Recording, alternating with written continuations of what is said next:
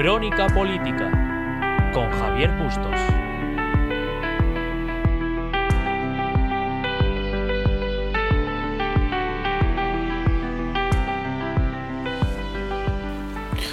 Soy Javier Bustos Díaz y hoy es 4 de mayo. Esto es Crónica Política. Si algo parece dejar claro esta crisis, es la falta de capacidad de reacción de nuestra clase política. El actual gobierno, presidido por Pedro Sánchez, ha rectificado en casi todas las decisiones que ha ido tomando a lo largo de la crisis. Leemos algunos titulares que han acontecido durante este periodo de confinamiento. El gobierno vuelve a rectificar. Los autónomos podrán cobrar el paro y percibir otra prestación. ABC 9 de abril. El gobierno y las comunidades autónomas rectifican y evaluarán al asumir en mayo. Redacción médica. 14 de abril. El gobierno rectifica tras las críticas y permitirá a los niños dar paseos por la calle. El Confidencial, 21 de abril. Y así podríamos seguir con más titulares. Por cada decisión que ha tomado el gobierno, se tiene que llevar a cabo una rectificación. Perdón, salvo por las que son de vital importancia para sobrevivir a la crisis. Como el gobierno aprovecha el decreto del COVID-19 para blindar a iglesias en la comisión del CNI. Y por supuesto, para crear 14 nuevas direcciones y subdirecciones que, sin lugar a ninguna duda, son imprescindibles para el devenir de la pandemia. Ahora, en el programa favorito semanal de todos los españoles, a lo presidente, Pedro Sánchez sale en otra declaración desde Moncloa para decir lo siguiente. Escuchamos al presidente. ¿Hay plan B? No hay plan B. El único plan es el plan del estado de alarma. Y por tanto, creo que todos somos lo suficientemente conscientes de la envergadura del desafío que tenemos por delante, que hasta que no venzamos definitivamente al virus, primero no tenemos que perderle respeto, como he dicho en mi primera intervención, y en segundo lugar, lo que tenemos que hacer es ser conscientes de que este es un instrumento eficaz para vencer al COVID-19, como se ha demostrado durante estas últimas semanas. Por tanto, no es solamente un instrumento eficaz, sino que también ampara ampara a muchos colectivos que se están viendo beneficiados de ese escudo social que ha puesto en marcha el gobierno y que si ese estado de alarma no se aprobara, ¿qué pasaría? al día siguiente. No solamente en el ámbito del confinamiento, no solamente en el ámbito de la vuelta al colegio de los niños, en función de cuál sea la decisión del gobierno autonómico de turno, sino qué pasaría con los trabajadores y trabajadoras que se benefician del ERTE, de los autónomos que se benefician y que cobran una prestación por cese de actividad. ¿Qué pasaría, por ejemplo, con los bonos sociales que se han puesto en marcha como consecuencia del estado de alarma? Creo que todos somos lo suficientemente responsables como para ser conscientes del impacto social, económico y también sobre la salud pública que tiene esta enfermedad, este, esta epidemia, este virus del COVID-19 y en consecuencia apelar lógicamente a la responsabilidad de todos los actores políticos para ponerlo en marcha. Ya lo han oído. El presidente del gobierno dice que no hay una alternativa, que el plan A es el plan B. Este es uno de los principales problemas de gobernar sin rumbo. España es un país extremadamente polarizado. Esto conlleva un gran problema, y es gobernar por imposición ideológica. Frente a un gobierno que quisiera escuchar ante una, oposición que propusiera, estamos ante un gobierno unilateral frente a una oposición que critica y no ofrece alternativas. Esto nos lleva al quid de la cuestión, la obsesión por el poder. Este deseo por gobernar ha sido una de las principales variables a tener en cuenta para entender el impacto de la crisis en nuestro país. El 30 de enero, no el 20 de marzo o el 1 de abril, el 30 de enero, la Organización Mundial de la Salud decretó el estado de alerta global por el coronavirus. Este mismo aviso se sucedió el 24 de febrero y el 28 de febrero. Pero en esta ocasión ya advertía a España que se preparase para la pandemia. El 2 de marzo fue la Unión Europea quien lo advirtió a España. Pues bien, el 8 de marzo, el gobierno no anuló la manifestación feminista como sería lo lógico y salió a la calle tras todas estas advertencias. Al mismo tiempo, que la Comunidad de Madrid tuvo que decretar el cierre de colegios y otros espacios 24 horas más tarde.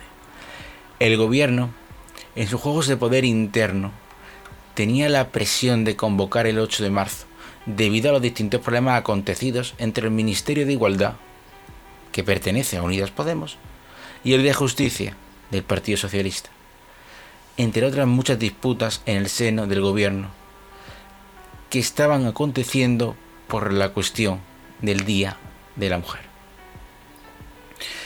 ¿Qué se hizo desde la oposición? Pues por ejemplo, Vox convocó un acto multitudinario en Vista Alegre. Ese es el nivel del que yo estaba hablando antes. Ese es el problema. Hay un gobierno que va a cometer un error y la oposición, en vez de poner diques, ideas, guías para hacerlo bien, hace lo mismo. Y se justifica diciendo, oiga, es que ustedes lo han hecho. Esto no es primaria. Y el otro gran problema, el otro grandísimo problema, es que seguimos sin rumbo. Ante las grandes incógnitas que plantea esta crisis, sobre todo las consecuencias económicas que esto nos va a llevar, de las que ya hemos conocido algunos avances, sobre todo en términos de deuda y paro, el gobierno y la oposición no están ofreciendo alternativas razonables, puntos de acuerdo, que es lo que verdaderamente necesita España. Para entender mejor el contexto que estoy escribiendo, pasamos a continuación a escuchar la comparecencia ofrecida el 1 de mayo por la vicepresidenta económica del gobierno, Nadia Calviño, donde daba los primeros datos, provisionales aún, sobre cómo afectará el impacto del COVID-19 en la economía española y sobre todo cómo podrá ser esa posible, previsible recuperación de la economía española. En este contexto, para España, a partir del análisis de la información disponible y con base en el plan establecido por el Gobierno para la, desescalada de las medidas de contención, se prevé que el impacto macroeconómico del COVID-19 será en forma de V asimétrica. La caída de la actividad económica está siendo muy intensa, con una pendiente negativa muy pronunciada, particularmente en este segundo trimestre, mientras que la recuperación será previsiblemente más gradual, su pendiente positiva más suave.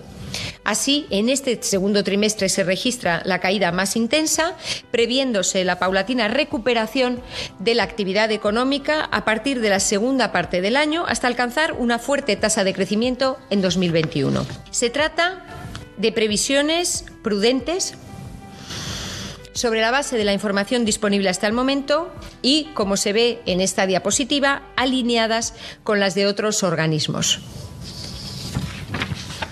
Se trata de previsiones también coherentes con un escenario de V asimétrica que es el que se prevé eh, para otros países, como se muestra en la diapositiva que está en pantalla en este momento. Para todos los países se prevé una intensa caída de la actividad en el año en curso y una intensa recuperación en el año 2021. Estos primeros datos, que ya son bastante alarmantes de por sí, son provisionales, ni siquiera son los definitivos. Y lo peor de todo esto es que seguimos sin rumbo ante las grandes incógnitas que plantea esta crisis, sobre todo las consecuencias económicas que hemos escuchado que nos va a dejar. En la rueda de prensa ofrecida por el presidente del gobierno el pasado fin de semana, solo aclaró una cuestión. Tenemos cuatro años por delante de legislatura para reconstruir social y económicamente nuestro país. Ya han escuchado al presidente del gobierno. Y es que todo pasa por seguir en la Moncloa. No importa las consecuencias. No importa la gestión. Lo importante aquí es que yo voy a seguir al frente del gobierno durante los próximos cuatro años, sin responder ante nadie. ¿Y por qué digo sin responder ante nadie? Escuchamos otra parte muy relevante del discurso de Pedro Sánchez que da pie a esto que le estoy comentando. La política. Y por eso el gobierno ni polemiza ni polemizará con otras administraciones. Y por eso el gobierno aceptó adaptar el formato del Pacto de Reconstrucción Social y Económica que propusimos para alcanzar la unanimidad. Esto ya lo vimos en el audio anterior Esta afirmación que hace el presidente del gobierno, Pedro Sánchez, es incorrecta y muy imprecisa. En primer lugar, fue Ciudadanos el partido que propuso unos acuerdos. Pedro Sánchez recogió la idea que planteaba el grupo Ciudadanos y planteó unos pactos de la Moncloa. Ahí, hasta ahí todo el mundo de acuerdo. Es necesario unos pactos de la reconstrucción social y económica, unos pactos que permitan a quien gobierne, sea eh, el gobierno actual o, o futuros gobiernos, asumir un camino, un camino único que nos lleve hacia una etapa nueva de crecimiento. Sin embargo, el gobierno no aceptó adoptar el formato del Pacto de la Reconstrucción Económica y Social. El gobierno lo que aceptó, tras varias consultas con la oposición, fue la creación de una comisión en el Parlamento. Sin embargo, esta comisión que contaba ya con la aprobación del Partido Popular, que es el partido líder de la oposición, y ahí el kit de la cuestión, ¿no? O sea, es decir, la base de unos pactos de reconstrucción en la que todo el mundo participe implica, como mínimo, que esté representado el mayor partido de la oposición, aparte de los partidos que forman gobierno. Lo ideal, lo ideal sería que todos los partidos se sumaran a un pacto único por motivos obvios, pero eso no ocurrirá. Entonces, el gobierno acepta esa comisión parlamentaria. Sin embargo, cuando fue a registrar esta comisión en el Parlamento, el gobierno registra la comisión de reconstrucción eliminando las peticiones del Partido Popular.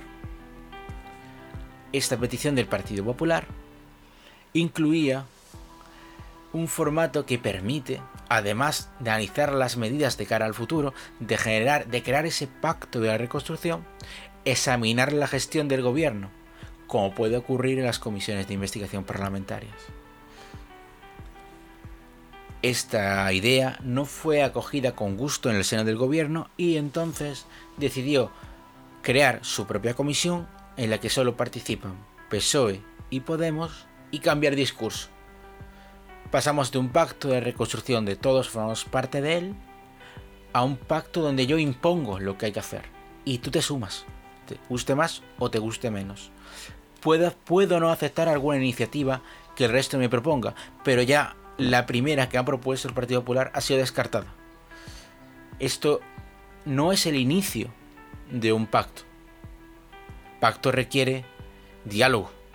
Y a las primeras de cambio, a la primera opción que ha tenido el gobierno de crear esa comisión, de hacerla en conjunto con el resto de partidos, ha pasado y ha dicho, oiga, no, voy a crear mi mesa con mi visión, con mi metodología, con mi forma de trabajo, y ustedes se sumen o no se sumen. Pero esto es lo que hay. Por eso, por esta razón, cuando el presidente Sánchez dice, ni polemiza ni polemizará este gobierno con otras administraciones, y por eso el gobierno aceptó adaptar el formato de pacto de reconstrucción económica y social que propusimos para alcanzar la, la unanimidad en el conjunto de los grupos parlamentarios, no es cierto. No es cierto. Porque ellos no han propuesto un pacto, han propuesto una visión única con la que no cuentan. No cuentan con los demás. Los demás partidos forman parte de ese pacto de reconstrucción si queremos hacer una guía, un camino, un plan que nos permita salir de la crisis en varios años. Hemos escuchado a la vicepresidenta económica Nadia Calviño. La crisis en España no va a ser una recuperación instantánea. Esa famosa V de la que tanto economistas han hablado. España ya, en principio, va a ser una V asimétrica. La reconstrucción, la reconstrucción se tardará años en España. Los primeros economistas, los primeros cálculos de esos economistas están diciendo que la recuperación en el sentido, en el sentido de entender que nos vamos a ir al punto en el que estábamos anterior a la crisis sanitaria provocada por el COVID-19, se producirá a partir de 2023 incluso entrando al 2024. Por lo tanto, estamos hablando de un periodo de años muy grande y que probablemente requiera de cambios de gobierno, ya que estamos en 2020 y en 2024 habrá otra vez elecciones, como, como mínimo. Entonces, necesitamos un gran acuerdo, un acuerdo que deja a un lado las ideologías y que piense en el sentido común, que asuma las necesidades de los españoles, las necesidades de verdad. Esas necesidades son la creación del empleo, son las ayudas de verdad a empresas, pequeñas y medianas empresas y autónomos. España es un país que basa su economía en la pequeña y mediana empresa, en los autónomos. España no es un país donde la gran industria sea un elemento determinante en el PIB. No lo es. ¿Por qué? Porque España es un país de negocios familiares, de pequeña y mediana empresa. Y es sobre estas cuestiones sobre las que los distintos partidos que están que representan a España deberían de pactar. Crear una hoja de ruta, un camino a seguir. Oiga, España necesita asumir que el mundo ha cambiado. Y ya vamos tarde como siempre. Porque España debería de haber acometido reformas muy profundas hace años. Invertir en I D I. Fomentar la investigación. Fomentar que las grandes empresas quieran invertir en España. España necesita modernizarse, acortar plazos para poder crear empleo reducir la burocracia, centrarse en la educación y en la sanidad. Si ahora hemos visto la importancia que tiene la sanidad en nuestro país, no hay que menospreciar la importancia que tiene la educación. La educación es un pilar esencial en la comunidad. Vital para comprender el, funcionamiento de un país. Y sin embargo, está devaluado. Está abandonado está en descomposición. Fíjense en un detalle. En el discurso radiotelevisado sobre la ley de reforma política del 10 de septiembre de 1976, Adolfo Suárez decía, no es presentable para un país necesitado de seguridad que la política educativa cambie cada pocos años. ¿Por qué? Porque la política educativa fundamenta a un país. Sin embargo, en España, en democracia, hemos conocido siete leyes educativas. España necesita gobernantes serios. España necesita que de cara a la reconstrucción de este país social y económica de la que tanto se habla, los grupos parlamentarios se sienten y digan, oiga, tenemos que resolver esos problemas. Y entre esos problemas, economía, fomentar el turismo, reactivar la sociedad, está también plantar las bases, crear los cimientos para esa futura España. Una España que en siete años, esa, que he conocido en 40 años siete leyes educativas, no tiene sentido. No tiene sentido. No, no se da tiempo a crear una, una ley educativa y a y a plantarla. A que dé sus frutos. No da tiempo porque en cuanto hay un cambio de gobierno se cambia la ley educativa. Hay personas que por su edad han llegado incluso a estudiar en tres leyes educativas distintas, una sola persona. España necesita más seriedad. Es imprescindible para que un país sea, como decía Adolfo Suárez, presentable. Hay que asumir, por tanto, entender que ante el actual paradigma, la única respuesta posible es una respuesta conjunta, pero una respuesta conjunta en la que todos los actores políticos y sociales asuman su responsabilidad. El gobierno no puede decir, oiga, dispongo de cuatro años para arreglar esto. No. ¿Eso qué respuesta es? España necesita que su presidente diga, oiga, nos hemos reunido con el resto de partidos y hemos llegado a estas conclusiones y vamos a empezar a aplicar este plan todos juntos. ¿Por qué? Porque todos tienen que estar representados. Y ya no solo los actores políticos, en forma de partidos, los actores sociales, en base a sindicatos, empresas. Todo el mundo tiene que formar parte de este gran pacto. Pacto que en principio debe de determinar nuestro futuro. Cuantas más personas participen de ese pacto, más opciones hay de que el pacto sea más rico y por lo tanto más completo y como conclusión, mejor. Porque eso es lo que necesita España. Un gran pacto donde todo el mundo sume. Y basta ya de poner trabas. Porque al final, con esas trabas, con esas zancadillas, con esos impedimentos, lo único que hace es aumentar. Aumentar esa crispación política, fomentar la polarización social que ya existe debido a la mala actitud de nuestros gobernantes, de todos, que solo hacen una cosa, acusarse, despreciarse, desplantes, sin sentido, sin razón, sin argumentación, tan solo porque oiga yo es que soy de izquierda y usted de derechas. No, España no está ahora para ese debate. España necesita otro debate, que es un debate rico, un debate creativo, un debate sobre el nuevo futuro de nuestro país. Y que ese futuro incluya no caer en los errores del pasado. Pero ahora mismo no se ve ni por parte del gobierno, ojo, ni por parte de la oposición una respuesta. No se ve. Necesitamos que se unan. Necesitamos ese gran acuerdo. Necesitamos que ese acuerdo se materialice. Porque oigan, estamos a 4 de mayo y seguimos sin saber qué va a pasar. Este ha sido un nuevo episodio de Crónica Política. Me gustaría acabar con una noticia de última hora y es que Sánchez llama a Casado tras la negativa del Partido Popular a prorrogar el estado de alarma. El plan A del gobierno no se materializa. El plan A del gobierno entra en estado de shock. Y el problema es que no hay plan B. Muchas gracias.